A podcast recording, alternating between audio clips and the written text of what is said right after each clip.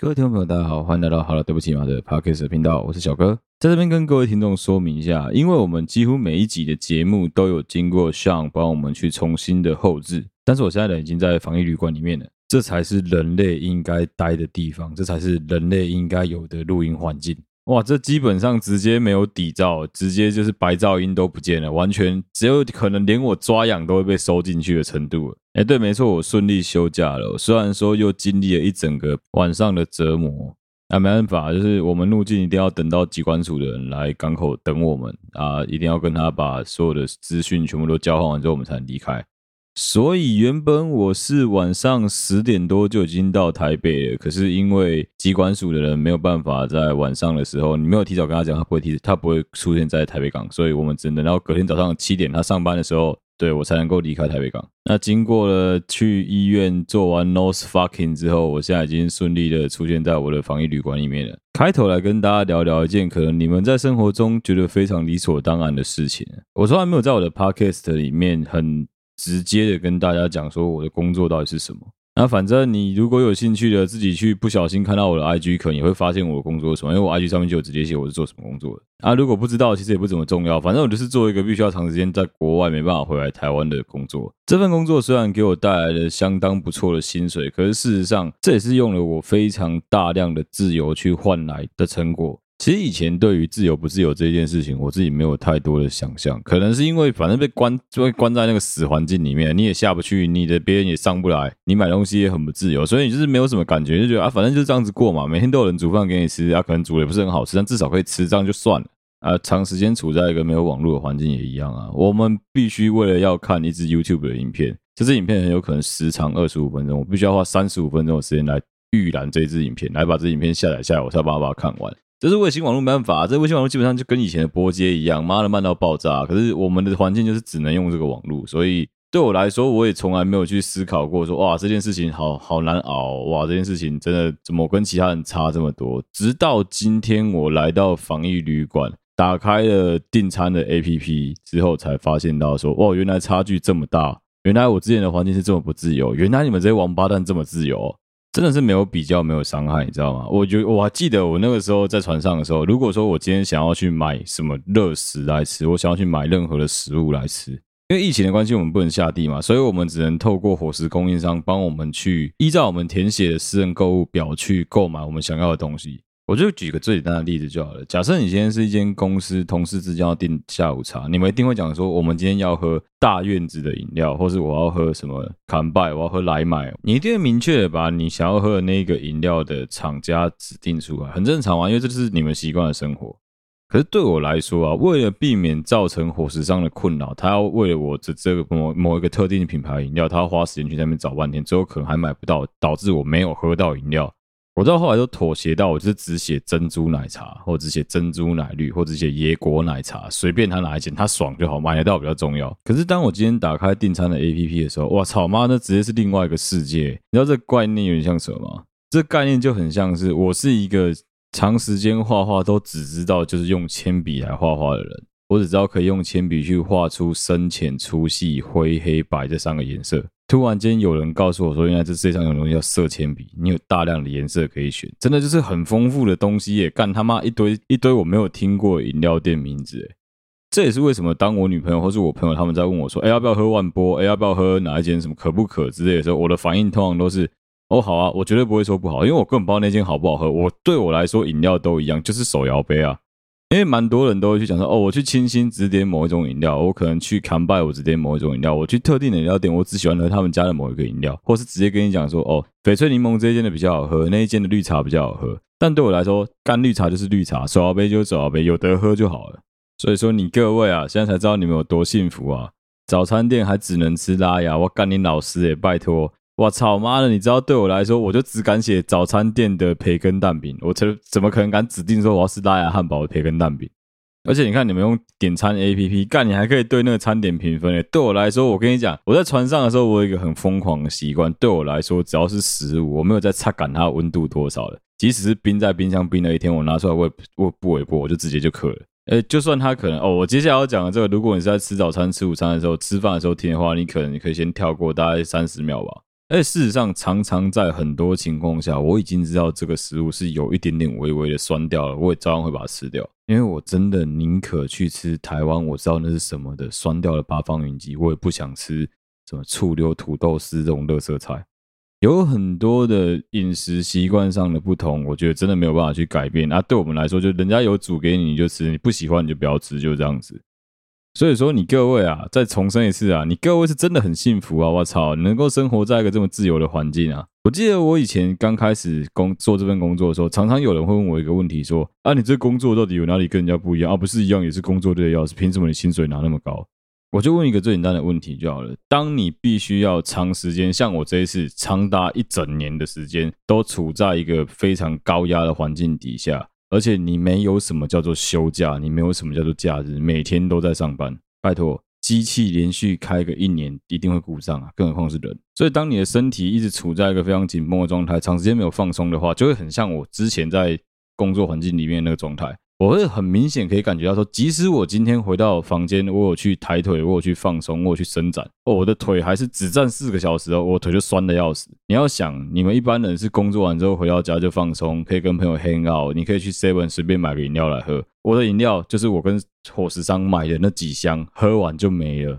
讲一个干的，我记得以前小学的时候，曾经有一个老师，他是慈济的老师，所以那时候有这种，我真他妈以为慈济是邪教，因为他整个人看起来邪里邪气。他那时候会一直叫我们说小小时候怎么呃放课后辅导要抄近思语，一直叫我们要抄那个证言法师，号称证言法师讲那些干话。啊，其中有一句我印象很深，就是一粒米当思来处不易。但我记得他有做成一首歌啊，反正佛家也常常讲这句话，一粒米当思来处不易。我以前觉得这句话他妈超干的，我当然我管他他妈米有多，他们从哪里来关我屁事。后来真的是到现在，我经过这一行，我跑船之后，我就有一个非常非常大的感想是，真的你。当你处在一个你的饮料，我跟你讲，就是当你一瓶麦香红茶，一个铝箔包的两百五十 CC 加五十 CC 三百 CC 的铝箔包麦香红茶，我们假设一个情况好了，如果你喝一喝之后发现说，因为其实麦香红茶到时候其实蛮甜的，对很多人来说都太甜，所以是不是有个情况是你有可能会喝不完？当喝不完的时候，你又放了在室温底下放了一天，事实上它味道会变，可是它那个变啊，我不觉得它那个是腐化，它很有可能就只是因为你经过了空气之后，它的那个有点氧化，所以味道不太一样。好了，干其实应该就是坏掉啊。但是对我来说，我跟你讲，一般人可能放你放个半天，还有半瓶，你可能就直接扔掉，干就臭掉，你就就不喝了。但对我来说，我很有可能这五天都只剩下这他妈一一盒的铝箔包的麦香红茶，没有任何其他饮料可以提供你选择的。所以我觉得，真的人处在不一样环境底下，你对于周遭事物的感知程度也会完全完全的不同。我自己的开头还是可以跟大家聊另外一个东西啊，就是刚刚前面有讲到说每一集的。节目都必须要给上恩后制这件事情，因为其实最近的几集我基本上是都周更嘛，但是为了周更的关系，因为我最近真的比较忙，所以我必须要都几乎每一集都是压 deadline，我每一集可能都是呃，假设我这个礼拜三要上片，我很有可能都是礼拜日、上个礼拜日或者上个礼拜五刚录完音就要马上丢给上恩，可是上恩他是一个上班族，他根本就不一定有那个时间能够跟我在那边混。所以就导致说，如果我很给小的想要录搞一个很极限流的录音，譬如说什么礼拜一录好音，礼拜二录好音，要他当天晚上剪出来，当天晚上后置好，礼拜三直接上片，对他来说压力非常的大。而我就是在剥夺人家其他的娱乐跟工作消遣的。所以说我那个时候上个礼拜吧，上个礼拜的周末，我想说啊，这礼拜三要上片的，没有，已经完全没有任何的存档，我。上恩他们提醒我，我就想说，哎呀，极限流啦，他不让我极限流，好好，那我就录一集。结果我就录了一集，干，真是被他骂爆。我自己也觉得很烂了，我就直接敷衍他，随便乱录录了一集。那一集内容根本没办法上，因为完全没有逻辑，完全不知道讲三小。真的是你叫一个心已经完全不在那个地方的人去做那件事情，他绝对没办法事情做好了。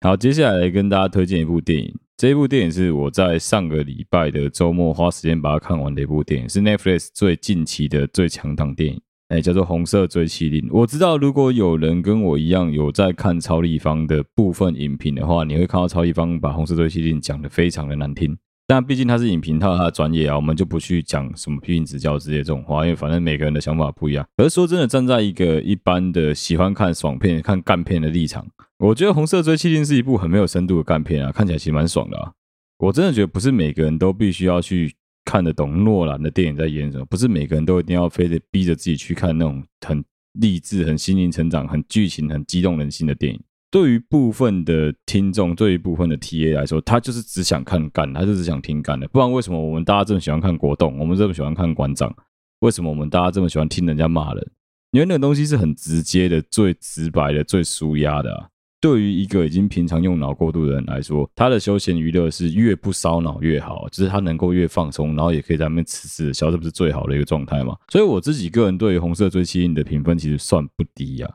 当然，我能够认同超立方讲的部分对于红色追妻令的批评。当然，我相信我自己的观点的话，我会觉得红色追缉令就是一部，如果你不知道他花了这么多的成本来拍的话，你会觉得哦，他就是致敬了很多电影啊啊，什么都想学一点，什么都想抄一点，然后看得出好像花了蛮多钱的。但是你不知道他到底花多少。可是对于我这种喜欢看红这一类型的无脑干片的观众，就像漫威这种无脑干片，我觉得自己就觉得很爽啊，干看着他妈很舒服诶，就不用花时间动脑，动什么脑？他也不用什么逻辑，他的东西都很好猜，他剧情都是很线性的。那即使说他有一些什么，他所谓的反转，那都放屁啊！他所谓的那些反转根本就不影响剧情的推演啊！啊，我刚刚好像也默默把我近期最喜欢的 YouTuber 讲出来。我最近期真的很喜欢看一个台湾最优质奶台啊，真的是非常非常的优质啊！如果你跟我一样喜欢看奶的话，哇操，这真的太赞了！我说我大国栋是奶台第二，谁敢号称他的第一？我真的觉得他妈太屌了！而且他讲话的逻辑又很清楚，思绪非常的正确，你就完全会被他说服。他讲那些，即使你知道他讲的东西其实很干，但你还是很容易会被他说服。好，总之就推荐给大家，今天推荐给大家两个东西啊，一个是国栋那个统神的哥哥，如果你对于看这种很干的实况有兴趣的话，可以看一下国栋的影片，我觉得非常的精彩。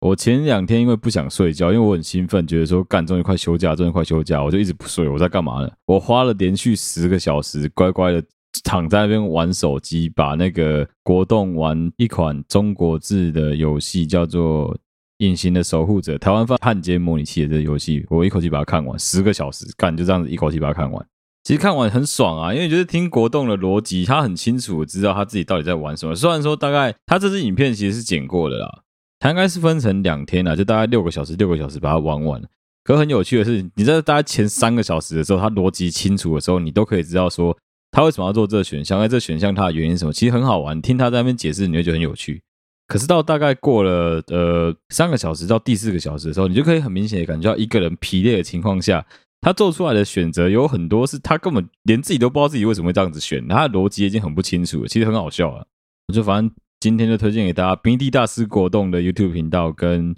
Netflix 上面的红色追麒麟这两个，一个是 YouTube 频道，一个是。Netflix 电影推荐给大家，有兴趣的可以去把它看一看。好，今天这一集啊，要来跟大家聊一个我自己觉得蛮严肃的话题，但是我很想花时间跟大家聊一聊，就是有关于工作上面的事情。做我们这一行的啊，因为国际公约的关系，所以非本科生来我们这一行就业的几率真的很低，因为绝大部分都是自己学校啊，或是反正就是几，就是三间学校啊，就是四个科系可以做我们这一份工作啦。所以其实基本上你在业界，我们业界真的非常非常小。你如果在我们这个业界的某一间公司发生了什么状况的话，基本上很快你的同学、学长、学弟、学妹们就会传来传去。很快在其他公司也会，大家都知道你的状况到底是什么样。但是就是因为这几年景气复苏的关系，我们这一行变得非常非常的热门，也很缺人。现在基本上已经到了是只要你有证照，公司直接就用你，公司直接就升你的情况。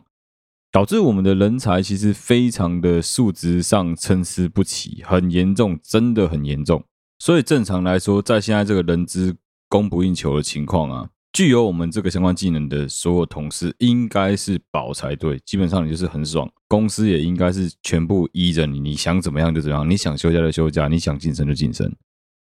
但是即使是在一个前景这么好的情况下，我们的人资需求这么大的情况下。仍然还是会有一些，就是我们刚刚前面讲到素质非常差的人，他没有办法找到一份好的工作，或者他在他的职场上是没有办法胜任的。啊，你不适任就有几个情况发生。第一个是你自己就已经认为你自己不适任，你连骗你自己都懒。在这情况下，你通常一般人就是要么你去自我实现，要么你去花时间去重新充实自己，不然的话你就自我淘汰嘛，就是哎，那我不干了，不干可以吧？那除了你自己发现你自己的能力上的不足的以以外，还有另外一种人是他非常的自我感觉良好，他完全不知道自己错在哪里，而且更糟糕的是，当他做错事情或者他发现自己不足的时候，他还不懂得要掩饰，也导致了所有的主管、同事，甚至是他的下属都非常看不起他，或者直接就是挑明的知道说，哦，你这个人就是没有料，因为我们是合约制的，所以事实上，你每次到每一个不一样的环境去面对的同事，去面对的主管都会不一样。大家都一样，即使他今天做到是一个主管了，他也是一样，时间到拍拍屁股就走人。即使他现在做到是船长、轮机长一样，反正时间到了，屁股拍了就走人。所以，即便你是回到同一条船上好了，你也很有可能会遇到完全不一样的同事，因为就是正常的啊，大家人人力是流动的嘛，跟水一样是会流动的，所以你会遇到同一批人的几率非常非常低。这也导致说，有些人会讲到什么，哎，你到哪一个？有些公司可能讲，哎，你到这个单位需要小心那些人啊，都不用，反正基本上所有人都是流动的。也因为我们的工作这么特别，所有的人都是轮调，所以正常来说，通常大家都会抱着一个反正大家都出来赚钱的心态，也不会去刻意想要去害对方，说什么啊，我要害你永不录用啊，我让你直接离开这条船啊，我让你没有办法再上船啊之类，通常不会有这种状况啊，大家都是以和为贵啊。可是真的很扯的是，真的会有一些人，他已经糟糕到就是全船的人都一起攻击他，都一起直接挑明的跟公司说，哇，这个人就是不是人。一般的工作也是嘛，主管可以对你提出考评嘛，他只要认定上在考核你没有通过，是他觉得你不适任此职务的话，基本上他是有资格能够不用你的嘛。可是就因为我刚刚前面讲过我们这种合约制度的特性，所以事实上在我们这一行这个情况非常的少见。而很有趣的是，我最近就刚好就是最近在我认识的人里面发生了一个我自己觉得有点扯淡的事情啊。简单说，他现在所处的工作环境底下的最高主管，刻意的引发了一些跟金钱上面有关系的瑕疵问题。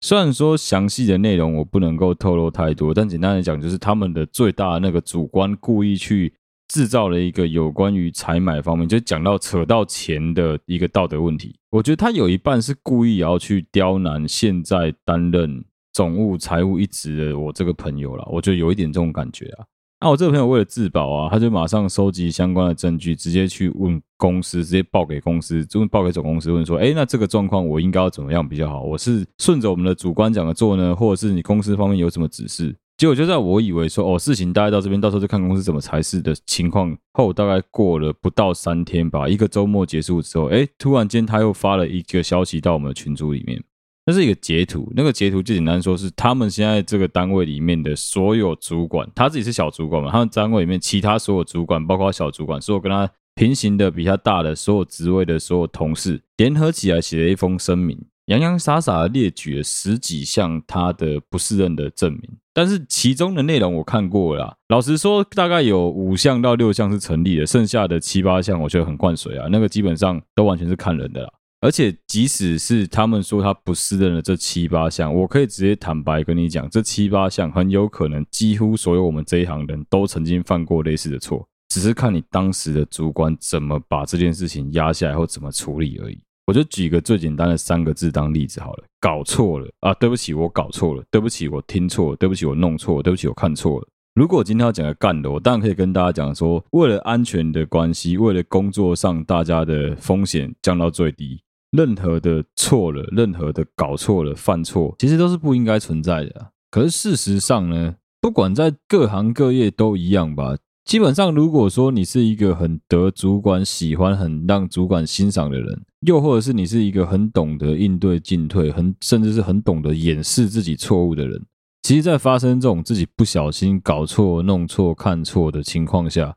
很多时候事情没有那么严重吧，都是可以大事化小，小事化无的。基本上不就是端看说你跟主管的关系怎么样，你这个人懂不懂得做人吗？可是反过来的情况就是，当今天你是一个主管看你非常不爽的家伙，早就想要找个理由把你除掉，早就想要找个理由把你踢出他的 team 的情况下，诶，就这么刚好你就搞错了一件事情，算错了一个数字，少输了一个零。如果是我，我还不想尽办法把你搞死，肯定是把这件事情闹得非常大啊。没风险也要说成有风险啊，不会影响安全也要马上说成影响了整个公司的未来发展啊。对，在风险评估里面有一个专有名词叫 near miss，就是 nearly mistake 的缩写。near miss，既然是 near miss，意思就是什么？快要发生错误了，快要错了，但是没有错嘛。就是如果说这件事情再放任下去的话，它有可能会发生更加严重、更加不可收拾的风险后果。那其实通常在这种 near miss 就是写写检讨报告，把疏失的地方补起来，我们以后不要再犯同样的错误，这样子就好了。大概呼呼为的不来及啊。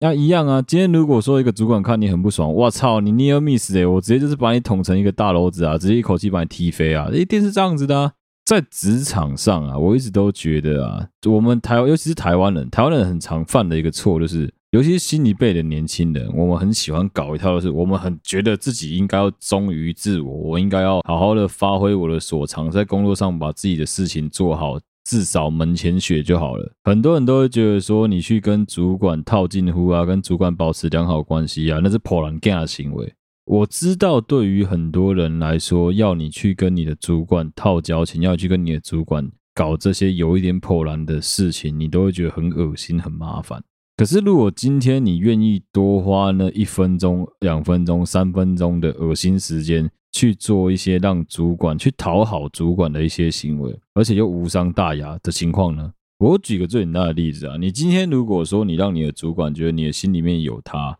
你是有把他放在心里面尊重的，你觉得你的日子会比别人好过，还是比别人难过？这很显而易见吧？你的日子可能比别人还要好过啊。当他今天有一个口袋名单，两个人都同样优秀的情况下，你觉得他会升谁？他是会升那个他跟他比较熟，会偶尔在他中秋三节的时候传个长辈图跟他问候的你，或者是另外一个看起来吊儿郎当，对他来说很不可一世的他？很明显吧？基本上当然是，如果是我，当然是提拔所谓的自己人啊，我就是提拔跟我比较熟悉的这一个人啊。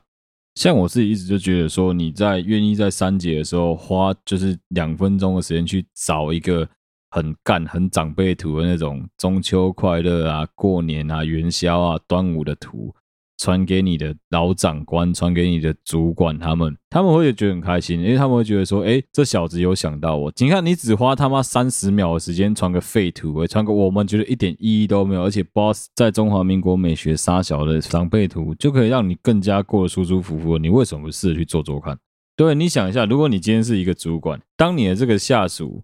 别人他妈在那边拼命订下午茶的时候，他们因为怕被你订嘛，所以绝对不敢来问你要不要喝。可是他有想到他他可以多买一杯你的咖啡，你不觉得那感觉是完全不一样的吗？就是这个小这个小家伙有在尊重我，这小家伙有把我当一回事啊，这是完全不一样的概念。有些人会，有些人真的，尤其是我们这个年纪，真的很喜欢讲说，挨了破烂干啊，干只有破烂干会干这种事情啊。我跟你讲，人家就是因为有花时间去经营这个他的人际，你在那边讲人家破烂。当你在那边讲人家破烂的时间，你也已经可以同时花时间去夸奖你的主管，去让他爽一点，好不好？对，没错，这个行为可能在很多人看起来就是在阿谀奉承，可是阿谀奉承也有分等级啊。讲白了，我也没有要你真的去干一个逢迎拍马，他说什么都是对的这种。废物下属啊，你自己也是可以明辨是非啊，你也是可以去观察一下，并不是说他今天放出来的屁就像他拉的屎一定粉红色，没有这种事情，你自己稍微观察一下也知道啊。在很多情况下，职场真正的生存法则，我一直都觉得，不只要会做事，其实做人也真的很重要。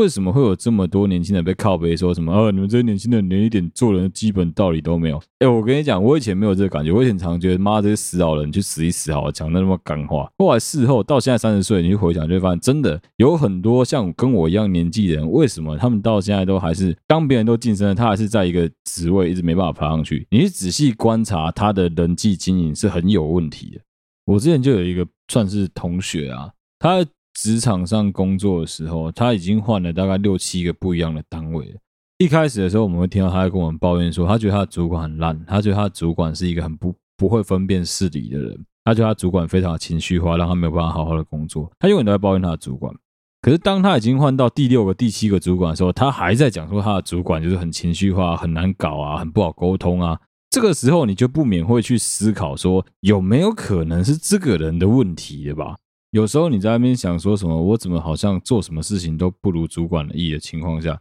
你应该反而要去思考是有没有可能，其实你做事都没什么问题，是你在某方面让主管不爽。其实这也是向上管理的一种啊，基本上就是我们要去揣测一下这些王八蛋的心态啊。你就是虽然你看他再怎么不爽，他还是你老板，他是你的主管啊。对啊，没错啊，有一天会猎老外多，这个都没有错啊。总有一天你也可能会爬到他的位置啊。可是，如果说你能够有同理心的去思考，说在他这个位置的情况下，他有没有可能会很孤单？他有没有可能会失去了某一些原本在你们这个比较低阶的位置上面的红利？会不会因为他必须要顾全更多的大局，所以他必须要去做一些取舍？他这个情况下，如果说他遇到的下属，他遇到的新人，他遇到实习生还雷到爆，他遇到的这些比他还要更差的这些菜鸟，基本上可能都。能力也不行啊，态度也不好啊，也没什么礼貌啊。那在这种情况下，你你自己是主管，你也知道啊，干你一定见一个杀一个啊，你就觉得他们就是烂，他们就是废，他们就是草莓啊。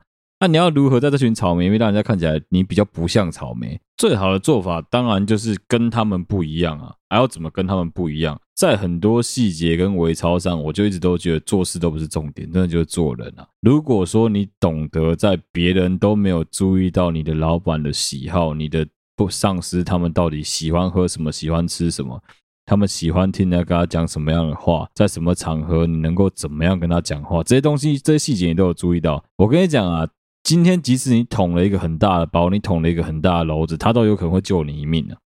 我没有要你去成为那个我们都很讨厌的那种大人，那种逢迎拍马、阿谀奉承的大人。但至少你要学会察言观色，你要学会去让你的不管是同事啊、下属啊、上司啊，甚至是你的对口厂商，感觉到说，哎，跟你这个人相处是很愉快的，跟你这个人一起工作是开心的，自然你在出事的时候，人家就愿意帮你一把。干，这就是硬道理啊！好，今天其实我觉得有点在 merm 啊。虽然说今天这一集内容，我觉得你觉得很硬，但我觉得这个内容真的很适合给你是刚出社会的新手听。真的，在很多情况下，我们都常常会突然间就脸红脖子粗，跟人家争得要死要活的。我就很记得我大学的时候有个同学啊，他在我们班算是那种数学非常非常强的小天才，他是数学很好，可是他有个毛病，他这个人我就怀疑他有帕金森，他就是有点也不是帕金森，他有点雅斯伯格症。我记得有一次是期中考吧，考的科目应该是像现代数，就是什么线性代数工程数学这种类型的考科啊。简单说，就是他最擅长的类型啊。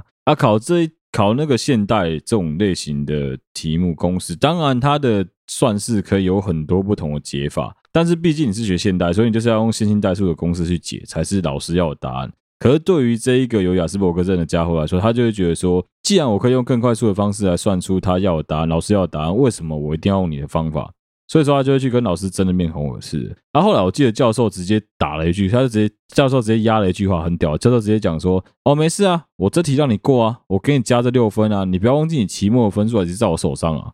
啊，其实很多情况就是这样子啊，跟你在现在在职场上是一样的。你去为了那个一时的口舌之快，即使你争赢了你的上司，你争赢了你的老板，你争赢了你的同事，也没有什么用啊。在很多时候，如果他要表你，如果说他想要在背后捅你一刀的话，干的是轻而易举啊。与其在那边跟人家争得面红耳赤啊，不如就是在这种时候你就退一步，